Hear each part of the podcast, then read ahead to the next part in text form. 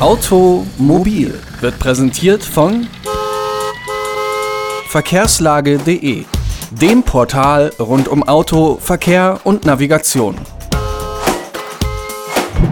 In dieser Woche gab es eine Personalentscheidung, die bemerkenswert ist, aber trotzdem niemanden so richtig überrascht hat. Martin Winterkorn bleibt für weitere fünf Jahre VW-Chef. Das war die Entscheidung. Und was das Besondere ist, unter Winterkorn befindet sich VW auf einem steilen Aufstieg. Die Wirtschaftskrise haben sie beinahe entspannt überstanden, den Machtkampf gegen Porsche klar gewonnen, Porsche nun sogar als zehnte Marke im VW-Konzern geschluckt. Und man marschiert ohne Widerstand auf das erklärte Ziel zu, weltweit Zeit, nämlich die Nummer 1 zu werden und Toyota abzulösen. Das alles passiert unter der Führung eines Mannes, der in der Öffentlichkeit verglichen mit der Macht, die er hat, beinahe wie eine graue Maus wirkt. Eben dieser Martin Winterkorn. Wer ist das also? Das fragen wir jemanden, der sich mit Winterkorn befasst hat. Georg Meck heißt der Mann. Er ist stellvertretender Ressortleiter Wirtschaft der Frankfurter Allgemeinen Sonntagszeitung und ausgezeichnet für seine Unternehmerporträts. Ich sage schönen guten Tag, Herr Meck. Guten Tag. Ja, Herr Meck, dieser Martin Winterkorn, was ist denn das für ein Typ?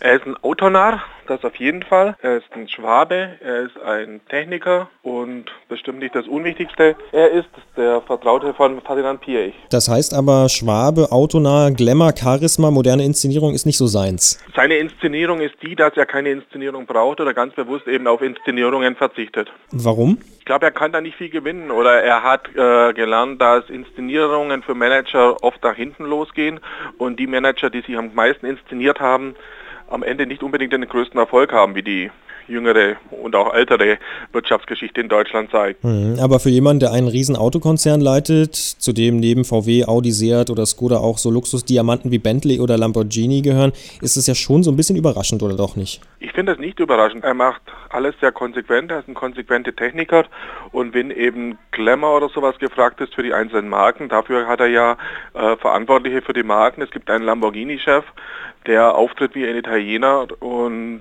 diese Luxusklientel bedient und auch so anspricht. Das muss nicht der Chef des Gesamtkonzerns machen. Sie haben es ja angesprochen, er ist ein Ingenieur, ein Autonah, von dem manche Vertraute wohl auch sagen, er kenne jede Schraube im VW-Reich.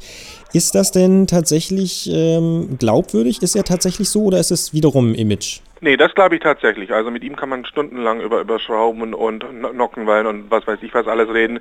Diese technischen Dinge, da ist er absolut authentisch in seiner Autoliebe und in seiner äh, Drang, Autos zu perfektionieren, auch schöne Autos zu bauen, tolle Autos zu bauen und ich glaube, darauf beruht auch der Erfolg von VW. Die, die Marke hat einfach nicht umsonst ein glänzendes Image. Die Leute wollen diese Autos haben, weil es schon im, Zweifel gute Autos sind. Und ja. die Leute, die die Autos bauen, tatsächlich die Autos auch lieben. Dann schauen wir uns doch mal ein bisschen genauer noch seine Karriere an. Wo und wie begann denn die Karriere des Martin Winterkorn? Die begann an der Hochschule, er hat ja erstmal äh, Maschinenbau studiert, war, war da bei Bosch und kam dann ganz schnell zu Audi erstmal. Und was wohl der wichtigste Karriereschritt war, dass er dann rasch in das Umfeld von Ferdinand Piech gekommen ist.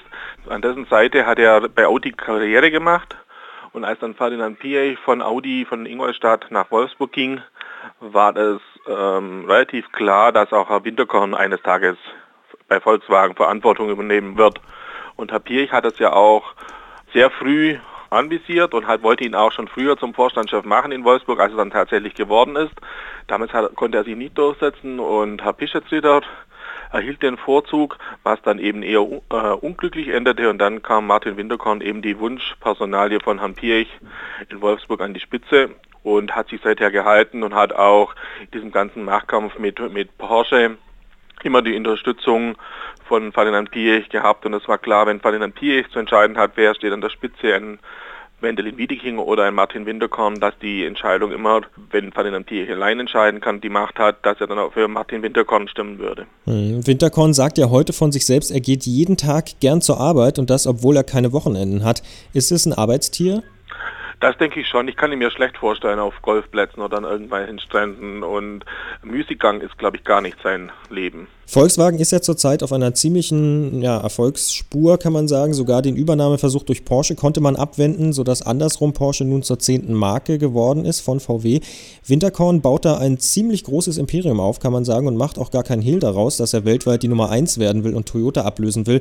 Schafft er das oder übernimmt er sich? Ich glaube, die, die Chancen stehen sehr gut, wobei alle in, in der Branche wissen, dass Toyota diese, diese Schwächephase, die Toyota hat, dass die auch wieder überwunden werden kann und diese Rückrufaktionen und den äh, öffentlichen Ärger in Amerika, den es gab, dass die Japaner da, das wieder in, in, den Griff bekommen werden. Also da hat niemand richtig Schadenfreude oder niemand schreibt sie ab, auch nicht bei VW, die nehmen Toyota nach wie vor ernst, aber man kann schon sagen, VW hat einen sehr guten Lauf, hat gerade in den Schwellenländern, in China, in den Märkten, wo die stärksten Wachstumsraten zu erzielen sind, eine sehr gute Position und verkauft dort sehr viele Autos und da eben da das Wachstum am stärksten ist, wird auch VW am stärksten wachsen in nächster Zeit. Martin Winterkorn, einer der mächtigsten, vielleicht der mächtigste Automanager der Welt, bleibt weitere fünf Jahre VW-Chef.